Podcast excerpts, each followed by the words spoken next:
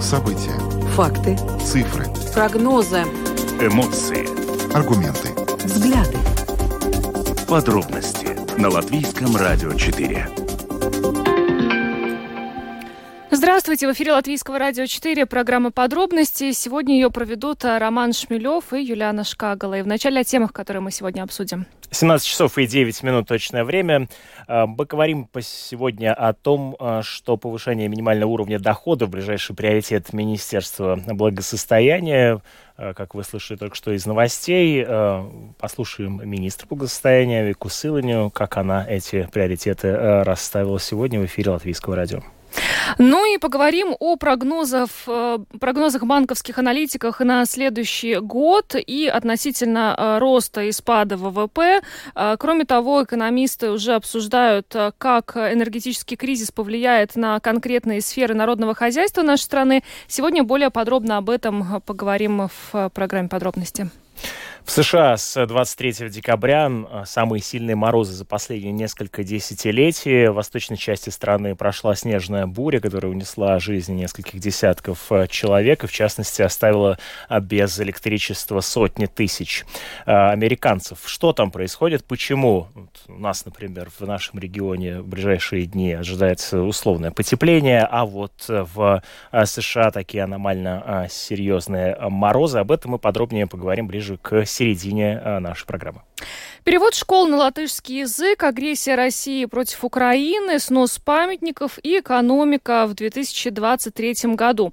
А наш коллега Андрей Хуторов а, подвел итоги года с президентом страны Эгилсом Левицем, и сегодня мы представим вашему вниманию это интервью. Добавлю, что видеотрансляция программы «Подробности» доступна на домашней странице Латвийского радио 4 lr4.lv, на платформе rus.lsm.lv, а также в социальной сети Facebook на странице Латвийского радио 4 и на странице платформы платформы РусЛСМ. Слушайте записи выпусков программы «Подробности» на крупнейших подкаст-платформах. Ну а далее обо всем по порядку. Самые важные темы дня. Подробности –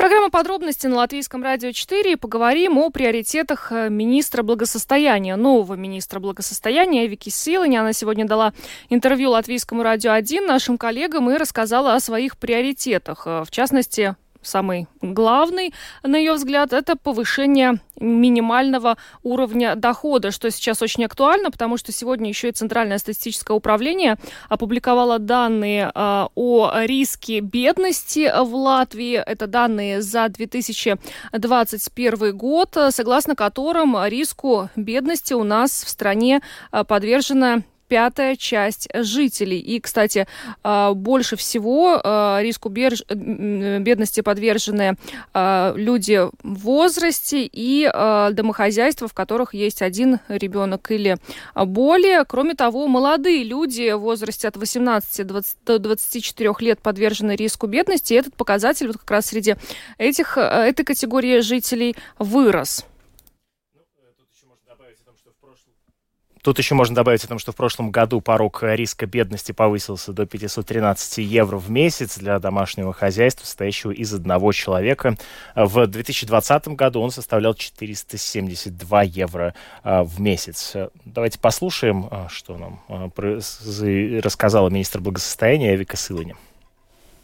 Nu, no manas skatu punkta darām daudz, un uh, varbūt tāda viena lieta, ko vērts ir atzīmēt, ka jau no šī gada. В сфере благосостояния предстоит много работы. Важно отметить, что с января следующего года вступают в силу поправки, связанные с родительскими пособиями и выплатой так называемой непредаваемой части. Это означает, что если ребенка растит только один родитель, то, например, бабушка или дедушка два месяца смогут получать родительское пособие. Кроме того, с 30% до 50% будет увеличена доля родительского пособия для получателя, который работает во время отпуска по уходу за ребенком. Это только две такие маленькие поправки, которые в том числе призваны помочь родителям в одиночку воспитывающим ребенка. И еще одна очень важная вещь. Мы начали работу над повышением уровня минимального дохода. Это помощь для людей с низкими доходами. Туда Туда входят получатели минимальных пенсий, получатели государственных пособий социального обеспечения. Будем менять уровень гарантированного минимального дохода. Таким образом, поменяется уровень доходов нуждающихся и малообеспеченных. Этот уровень планируется регулярно пересматривать. Об этом в рамках бюджета Министерства благосостояния будет дискутировать с партнерами по правительству. Но хочу сказать, что это точно нужно будет делать. Уровень гарантированного минимального дохода необходимо пересматривать. На это указывал и Конституционный суд. Эта цифра не должна быть константой, когда у людей этот уровень не меняется годами. Еще важно упомянуть, что со следующего года увеличивается размер минимальной заработной платы.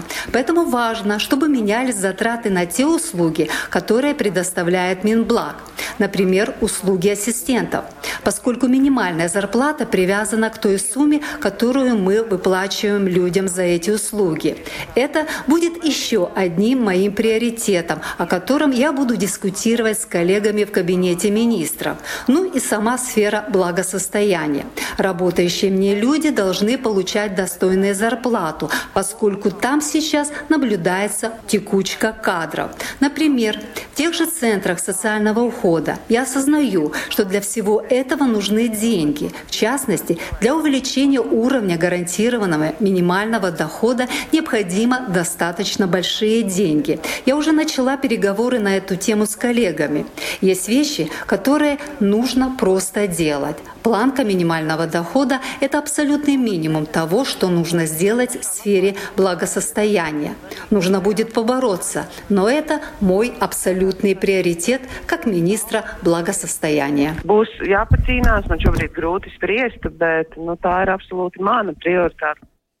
Но это был фрагмент э, интервью э, нового министра благосостояния Вики Силани в интервью нашим коллегам на Латвийском радио 1. Э, она озвучила свои главные приоритеты, но здесь еще стоит напомнить, что когда на прошлой неделе Кабинет министров начал заниматься бюджетом, выяснилось, что аппетиты министерств во много раз вообще превышают фискальные возможности нашей страны, поэтому очевидно, придется выбирать. Но ну, не только, не только выбирать, но еще и, как она э, сказала в интервью, выбивать. Побороться, да. да э, эти э, средства.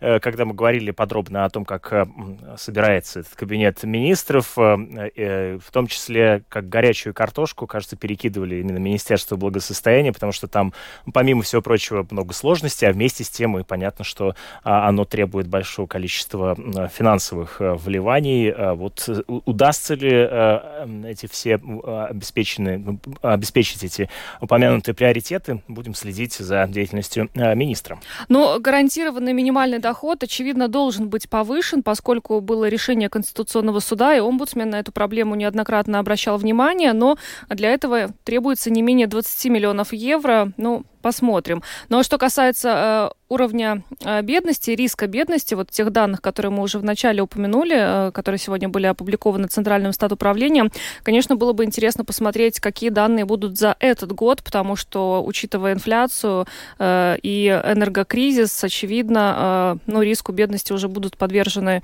не пятая часть населения, а, наверное, больше. Да, больше, причем посмотрим, может быть, даже ну, сложно загадывать, не будем. Это ну, такая э, тема щепетильная. Будем ждать э, э, данных. Ну, а сейчас переходим к смежной, в общем, э, теме. Э, банки подготовили свой прогноз на этот грядущий 2023 год и предсказывают, что, в общем, во всех отраслях может ожидаться серьезный спад.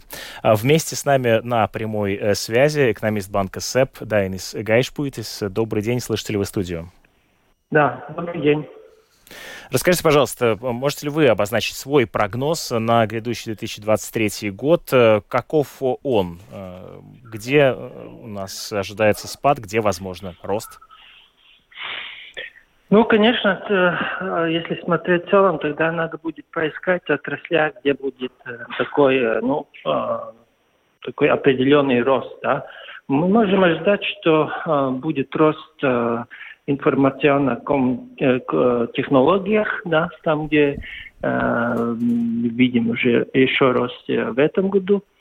И, конечно, можем ожидать, ожидать тоже рост некоторых отраслей, которые тоже фокусированы на внутренний спрос, да. Но в целом внутренний спрос будет такой под вопросом, будет он расти или падать, потому что прогнозы разные – Э, и, конечно, основной риск тут э, большая инфляция, да, и, которая всегда это покупательная способность. Э, Но ну, в целом я бы сейчас бы воздержался ну, рисовать такие э, слишком негативные сценарии для следующего года. Как видим, есть уже ну, как бы прогнозы, что будет спад э, нашей экономики. Но так как мы видим, что сейчас э, экономика Латвии – целом и тоже Евросоюза э, показывает довольно такую хорошую, хорошую устойчивость. Да? И поэтому я бы сказал, посмотрим, что будет в начале года, и тогда будем уже видеть эту тенденцию э, как бы уже на весь год. Да? Потому что э, риски, конечно, очень высокие, многие, много, да, и, конечно, э, все эти э, как бы, перспективы связываются с тем, чтобы ну, не было слишком много негативных факторов. Но изначально прогнозировали ведь, э, что инфляция, темпы инфляции могут замедлиться весной.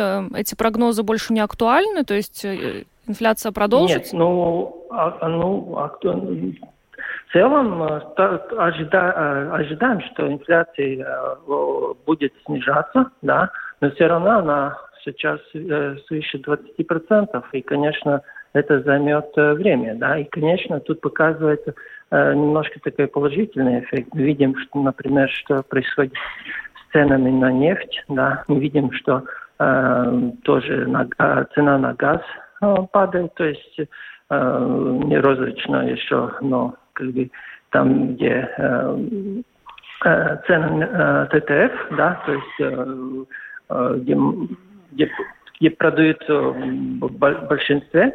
И, конечно, это может повлиять на тенденцию инфляции, которая будет снижаться немножко быстрее, да.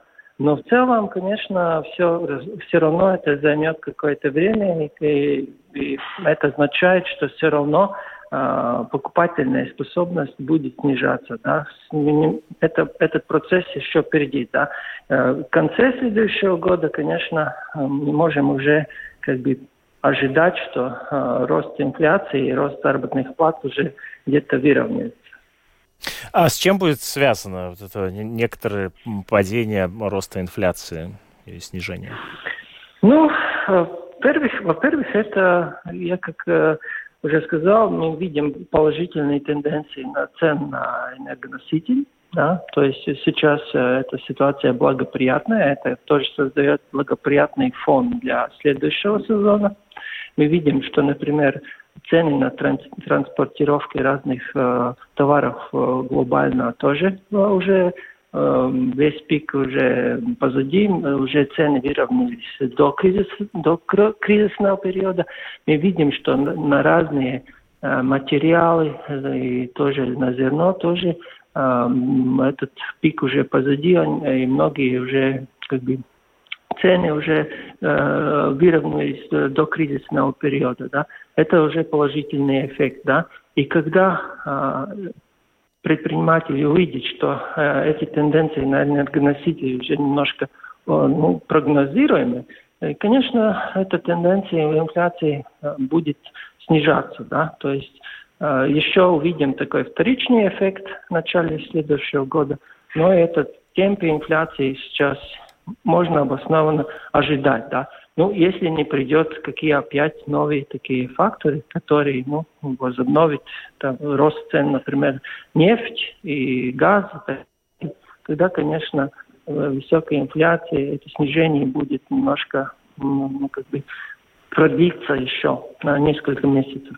Ну вот вы прекрасно описали общие тренды в э, экономике, а если спуститься с такого макроэкономического уровня на житейский уровень, э, как меняется благосостояние латвийцев, как, возможно, меняются их привычки, видите ли вы это по э, клиентам собственного банка, можете ли вы описать, что сейчас происходит с благосостоянием латвийцев? Ну, Конечно, видим, что осторожность выросла, да, спрос на кредитов снизился, но все равно есть, то есть активность продолжается. Э, мы видим, что люди не покупают так быстро, как покупали недвижимость раньше, ждут э, каких-то скидок. Э, ну, пока продавцы неохотно это предлагают, да, и не снижают цены. Если смотреть по, по картам, да, тогда, конечно, там активность все еще довольно высокая, то есть э, люди тратят больше, тратят больше, чем в предыдущем году. Ну, конечно, из-за инфляции они ну, не, не, не, не могут купить больше. Да? Это означает, что все равно люди используют свои накопления. Видим, что тоже э, начинают это использовать. И некоторые тоже, чтобы удержать свой уровень жизни, ну, идут где-то заниматься, да, и, конечно, с одной стороны, это поддерживает потребление, но с другой стороны, надо людьми смотреть осторожно, чтобы, ну, э, ну, как бы не занять слишком много, потому что долги потом надо будет отдавать, да, и мы видим, что э, процентные ставки продолжают расти, и, наверное, свой, свой пик еще не достигли. Да, это очень хороший совет э, нашим слушателям. Спасибо вам большое за э, комментарий. Дайнис Гашпует из экономиста банка СЭП был с нами на связи. Э, благодарим и с наступающими праздниками вас. Да, вас тоже. Спасибо. До свидания. До свидания.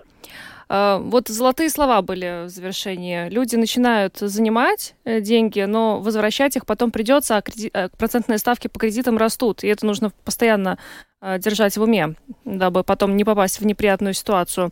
Но на самом деле вот те все прогнозы, которые были озвучены экономистами, спад в целом ряде сфер народного хозяйства, э, ну, на самом деле выглядит далеко не оптимистично на следующий год. Э, к чему это приведет, как это повлияет на наш бюджет, ну, не знаю. Да, будем следить. В частности, Министерство финансов, я так понимаю, что тоже в ближайшее время ходят слухи, что готов, выйдет с какими-то своими предложениями по, по изменению, в том числе и налоговой системы. Посмотрим, каким образом будут эти предложения Министерства финансов заточены на то, чтобы стимулировать экономику и ее э, развивать.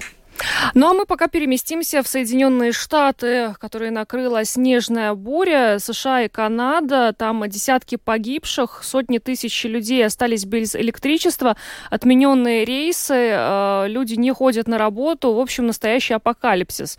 И вот сейчас мы более подробно об этом поговорим с Константином Ранксом, научным обозревателем Латвийского радио 4, который с нами сейчас на видеосвязи. Константин, добрый вечер, рада вас видеть. Взаимно. Здравствуйте. Ну что можно сказать, что предсказанное сбылось? Дело все в том, что еще этой осенью специалисты, в том числе американские, европейские, говорили о том, что движение воздушных масс в северном полушарии становится очень нестабильным. А это означает, что в любой момент из севера могут прорваться южнее большой объем э, холодных воздушных масс. Причем это получается по принципу качелей. Где-то теплый воздух прорывается на север, что мы, кстати, видим у себя в Риге. Вы посмотрите, что за погода и какой прогноз. Там до плюс 6 ближайшие две недели. Это Даже кошмар. до плюс 10 я а... видела. Да, да, это действительно огромные, мощные, теплые воздушные массы двигаются на север. Даже, например, в Архангельске, в Лапландии, в Норвегии высокие температуры. И при всем при этом, как говорится, где одно прибывает, там в другом месте убывает.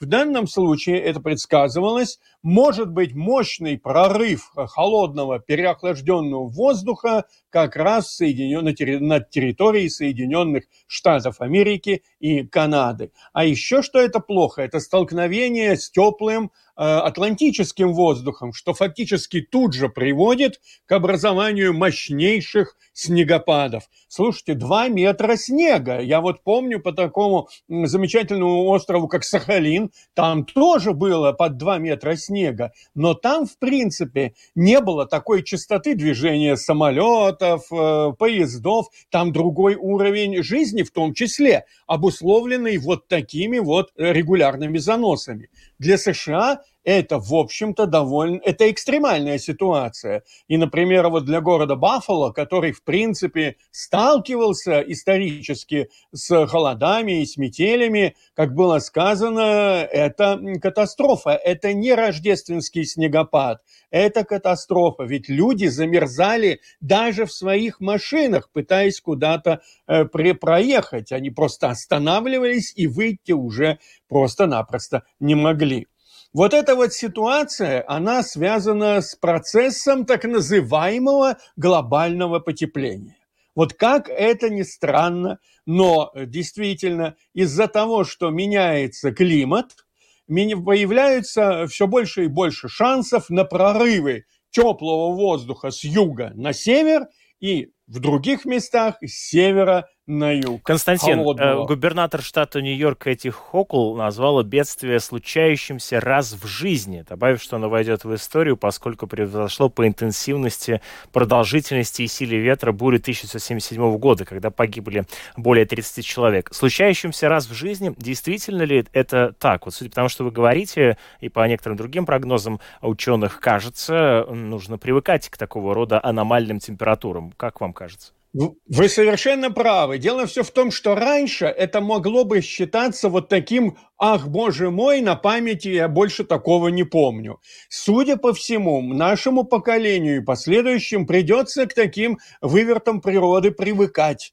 и каким-то образом приспосабливаться, понимать, что так, как мы жили раньше, уже не получится.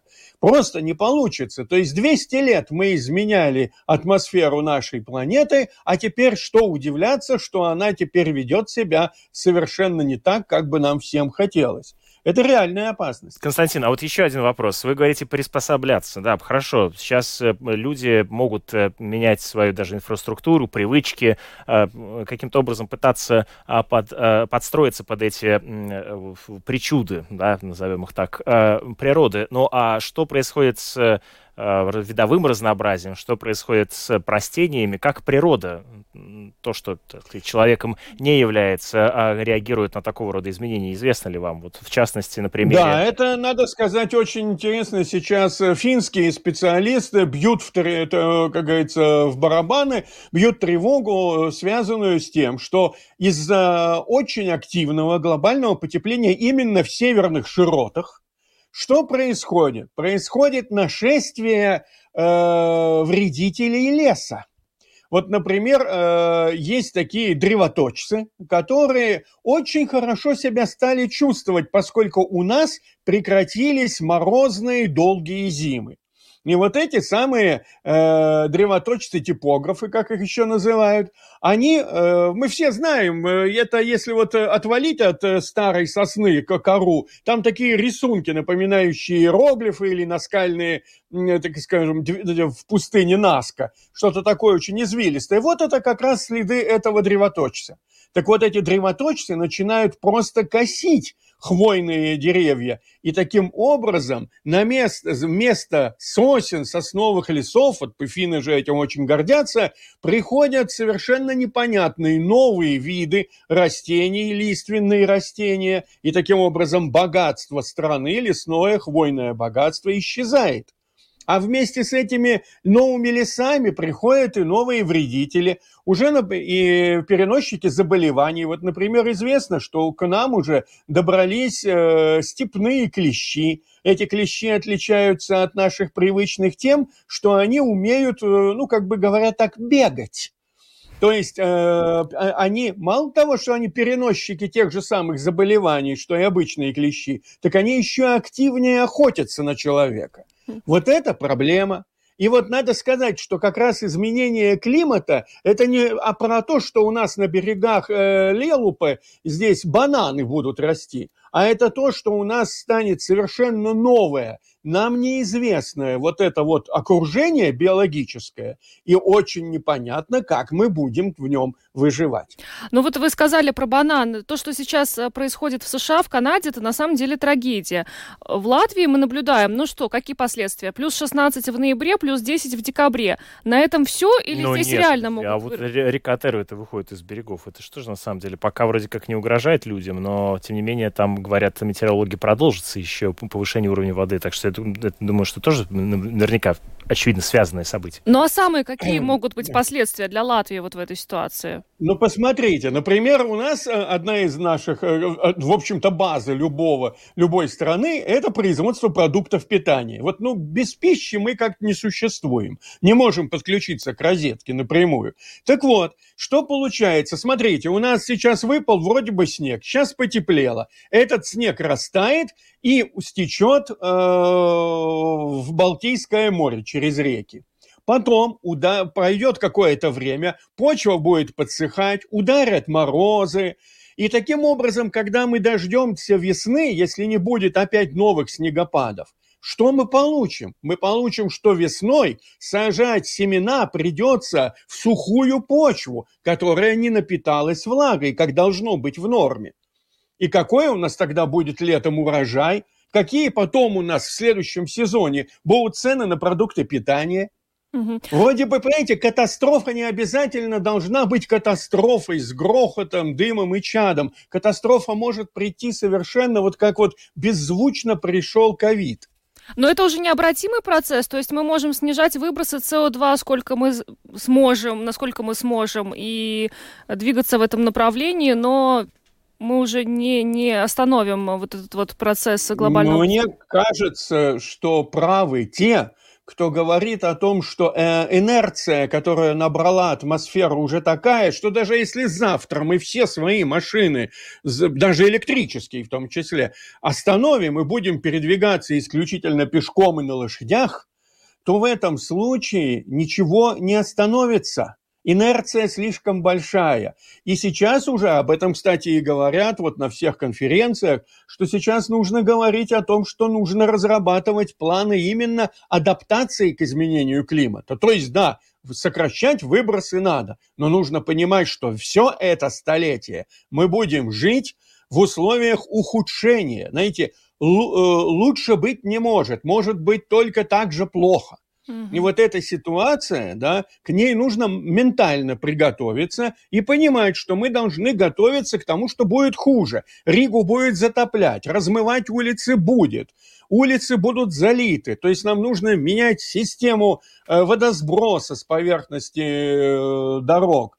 То есть это серьезные вещи, о которых нужно думать. И самое сложное в том, что об этом думать должны, должны те люди, которые вполне возможно до пользы своих решений даже не доживут. Вот в чем дело. Это знаете, как сажать сад, понимая, что ты никогда не попробуешь плоды. Но иначе ничего у нас не получится. В этом наша проблема и сложность. Да, ну вот с политической точки зрения продать такое на, в выборах очень сложно. В том-то и дело. Да, ну, да. Это, это, об этом все говорят специалисты, что э, те, кто принимают решения, мыслят э, периодом электорального цикла. В то время как нам ну, сейчас нужно думать о том, что будет к 2050 году как надо сейчас принимать решение о том, что Рига должна меняться, потому что она стоит на песке. Вспомните вот эти вот автомашины на Гертрудес, которые проваливались, там то, что там вода, дожди размывало все. Мы должны об этом думать, ведь э, иначе, когда начнет все сыпаться, что нам останется тогда только делать? Клясть тех, кто был раньше? Но это будет бесполезно. Поэтому вот об этом сейчас и говорят ученые, и, кстати, по счастью, не только ученые. Что ж, Константин, большое вам спасибо за то, что подключились к нашему эфиру. Константин Ранкс, научный обозреватель Латвийского радио 4. Еще раз большое спасибо за интересный разговор и с наступающим Новым годом вас. Всего вам доброго. Спасибо, вам тоже.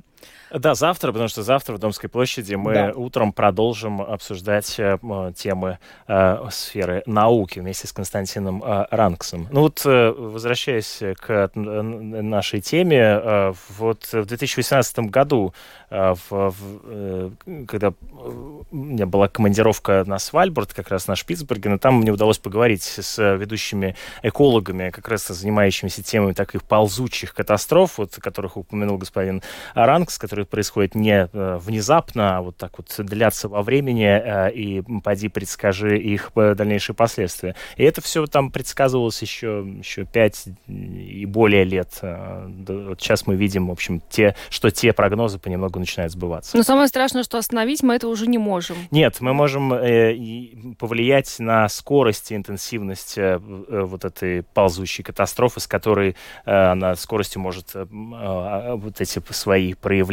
а, выражать, да, так что менять мир вокруг себя. Так что нет, мы по-прежнему еще можем затормозить эти изменения.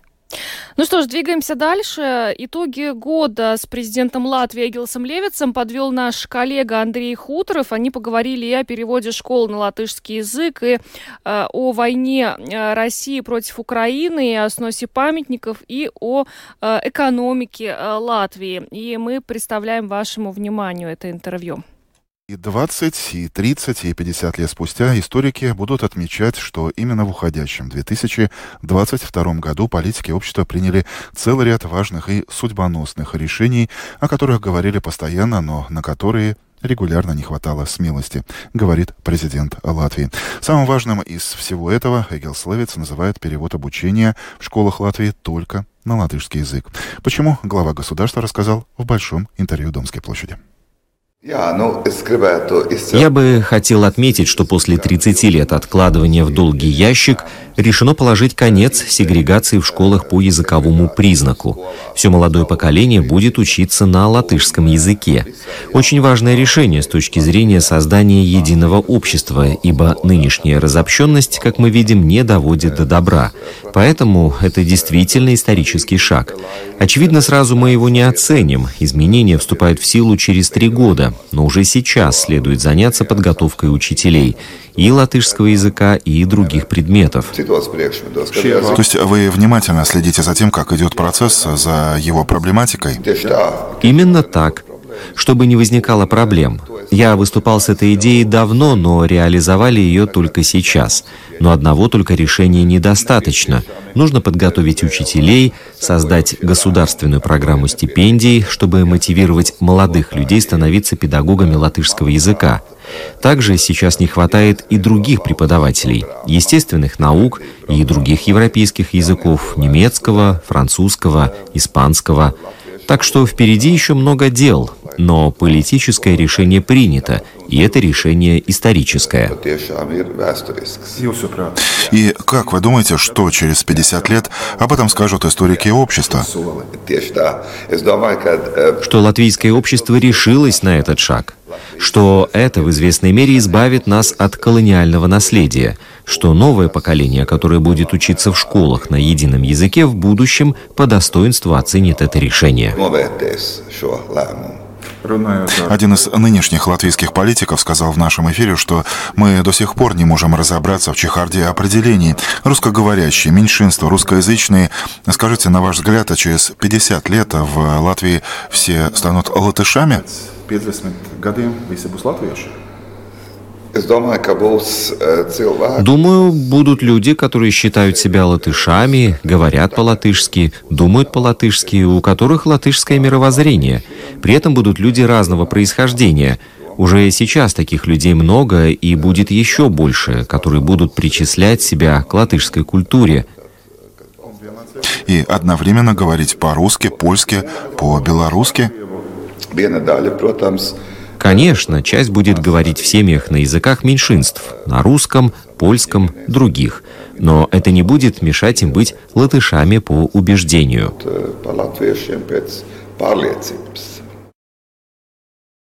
Мешать им быть латышами по убеждению. А еще все мы стали смелее, просто потому что были вынуждены осмелеть, говорит Агил Славец о латвийском обществе на фоне войны России в Украине. Но стали ли мы едиными? Позволят ли мировые усилия завершить войну в следующем 2023 году? Почему нынешнюю Россию следует изолировать и готов ли Левиц позвонить в Кремль Путину, как это регулярно делает Макрон? Президент Латвии прямо ответил и на эти вопросы. Накануне состоялся визит президента Зеленского в США. Это его первый зарубежный визит с начала войны. И президент Байден пообещал Украине по-настоящему массивную военную поддержку, включая предоставление патриотов и зенитной артиллерии, что сдержит ракетные нападения России. Думаю, западный мир все больше понимает, что Украине следует дать необходимое вооружение, чтобы она выиграла эту войну. В противном случае война затянется. Это не в интересах Украины и не в интересах всей Европы и свободного мира. И все же, с какими чувствами вы смотрите в следующий год? Есть надежда? Я очень надеюсь, что в следующем году эта война должна завершиться. Пока к этой надежде следует добавить знак вопроса, но абсолютно ясно, что Украина не сдастся. Украинцы отстаивают свою страну, их мотивация, что справедливость на их стороне. Это осознание дает силу. Вместе с западным оружием это большой потенциал. Что касается россиян, то у них мотивация сомнительна, ведь какой смысл нападать на Украину или какую-то другую страну? Поэтому российская армия намного слабее. В этой ситуации важно, кто больше мотивирован. Это как день и ночь. И это один из источников силы для украинцев. Ни одна война не может быть бесконечной, поэтому многие европейские политики уже сейчас задаются вопросом, а дальше что? После войны ведь Россия останется там, где она находится сейчас, за нашей восточной границей. На ваш взгляд, должна ли Латвия задуматься над тем, как способствовать демократизации России? Демократические страны по своему определению не занимаются агрессией. Если мы хотим, чтобы и Россия не была агрессивной, то ее демократизации должен задуматься весь мир. Я считаю, это очень трудная задача, и прежде всего ее должен поставить перед собой российский народ. Мы видим, что имперское мышление не ограничивается только среди сторонников нынешнего режима. Оно присуще части так называемой демократической оппозиции.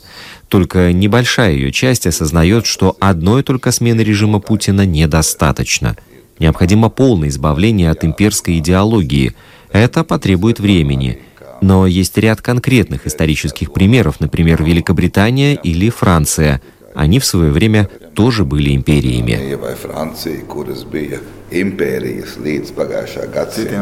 Иными словами, российское общество само должно справиться со своими проблемами, несмотря на нашу поддержку, например, прием оппозиционеров, оппозиционных СМИ. Мы можем и, думаю, должны поддерживать эти силы. Это также задача западной демократии. Но только извне этого не добиться. Реальный результат достигнет лишь сам народ России. И я не настолько оптимистичен, чтобы считать, что это произойдет в ближайшие годы.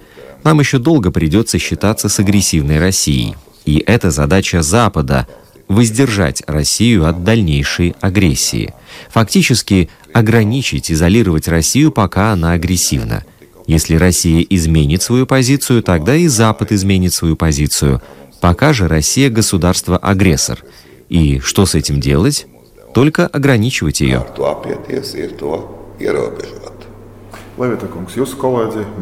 Господин Левиц, ваши коллеги Макрон и Шолц периодически звонят Путину. У вас э, не было такого желания?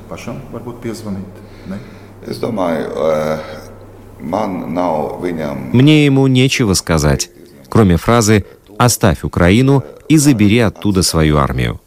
Думаю, он и сам знает, что многие хотят сказать ему то же самое – Пускай Шольц и Макрон звонят. Я в этом большого смысла не вижу, но говорил своим коллегам, звоните, говорите, пускай он прекращает эту войну. Сделать это очень легко. Как только Россия выведет армию, война прекратится. Украина не намерена аннексировать какие-то территории России, так что прекращение военных действий в руках нынешнего режима России. О чем, кстати, Путину напоминают Шольц, Макрон и другие, кто ему звонит. Ну а глядя на латвийское общество, на ваш взгляд, насколько оно едино в сегодняшней ситуации? Нападение России на Украину прежде всего сплотило латышский народ. Практически все на стороне Украины, помня, что это такое быть под оккупацией России. Часть русского общества Латвии тоже более-менее понимает, что пора отцепляться от России, потому что это недемократическое государство. Не то пространство, откуда надо черпать информацию.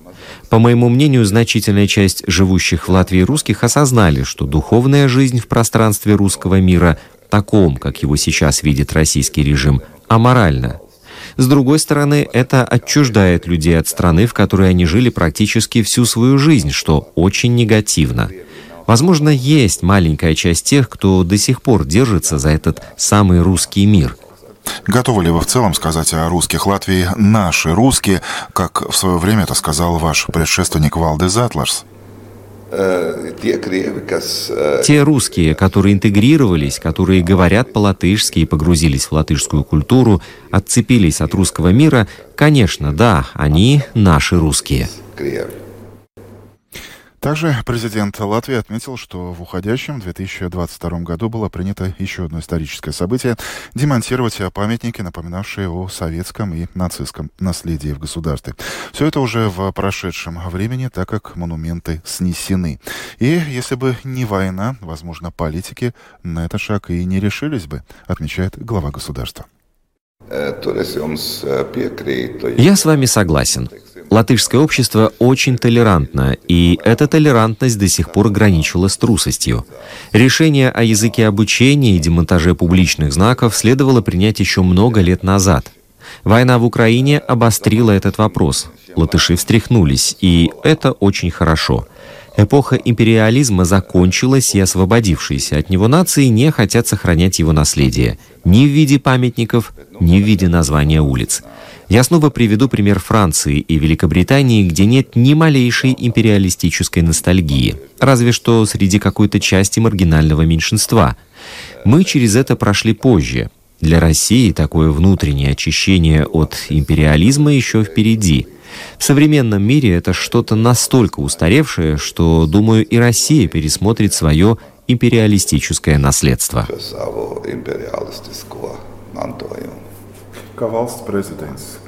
Кстати, как президент, как гражданин Латвии, как латыш, вы видите в будущем в центре Риги таблички с названием «Улица Пушкина»?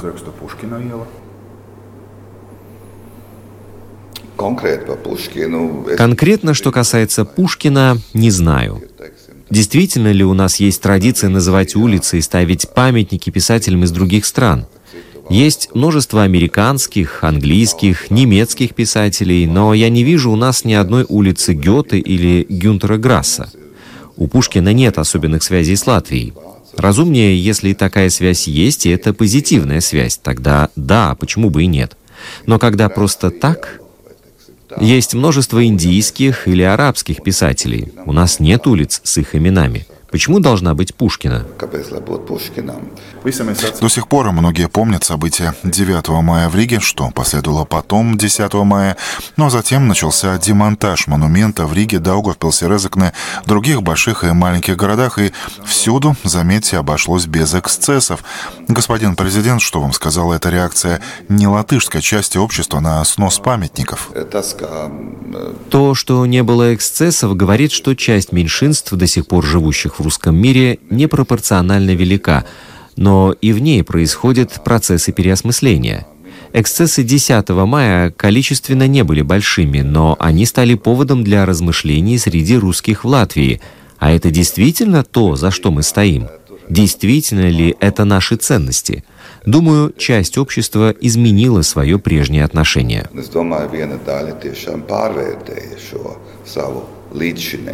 nostāju. А еще уходящий год был годом э, большого выбора, выборов нового Сейма и второго премьерства Кришаниса Каринша. Многое удивило, многое озадачило. Вместе с новой властью в Новый год перейдут и нерешенные социальные проблемы.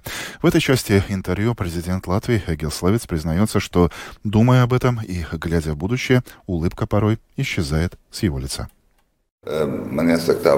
Я должен сказать, что правительство только что приступило к работе. Сейм тоже, поэтому еще есть время ждать и желать политикам успешной работы.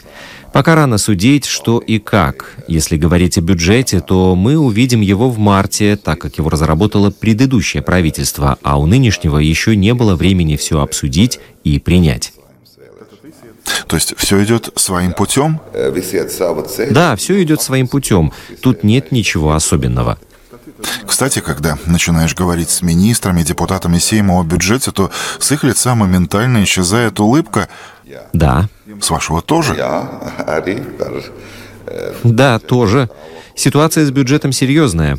Из-за ситуации в мировой экономике и войны, и глобального энергетического кризиса экономика затормозилась и в Латвии. Возможности бюджета стали меньше, поэтому впереди будет много решений, что является приоритетом в большей или меньшей степени, и что придется отложить на более позднее время. Действительно трудная задача, поэтому я понимаю выражение лица министра финансов и правительства в целом. Каждый смотрит со своих позиций. С другой стороны, все продолжает дорожать. Электроэнергия, газ, отопление. Пока что часть расходов жителей компенсируется государством. На ваш взгляд, эта поддержка должна сохраняться? И несмотря на сложную экономическую ситуацию в целом? Обязательно. Поддержка необходима. И она должна касаться тех семей и людей, кому труднее всего. Это больше не может быть так, как во время ковида, когда помощь получили все. Если мы забираем у всех и отдаем всем, большого смысла в этом нет. Мы должны брать у тех, кто может отдавать, и давать тем, кому это больше всего надо. А общество само к этому готово? Помогать надо нуждающимся. Средний класс тоже не против что-то получить, но надо смотреть на возможности – он будет недоволен, но такова сейчас ситуация. Президент Латвии Гилс Левиц дал интервью нашему коллеге Андрею Хуторову. Это было такое итоговое интервью о главных прошедших событиях этого года. Спасибо вам за то, что были вместе с нами в эфире Латвийского радио 4. Прозвучала программа «Подробности». Э, напоминаю, на календаре 27 декабря. Программу провели сегодня Роман Шмелев и Юлиана Шкагала, звукооператор Уна Гулба, видеооператор Роман Жуков. Э, хорошего вечера и до завтра.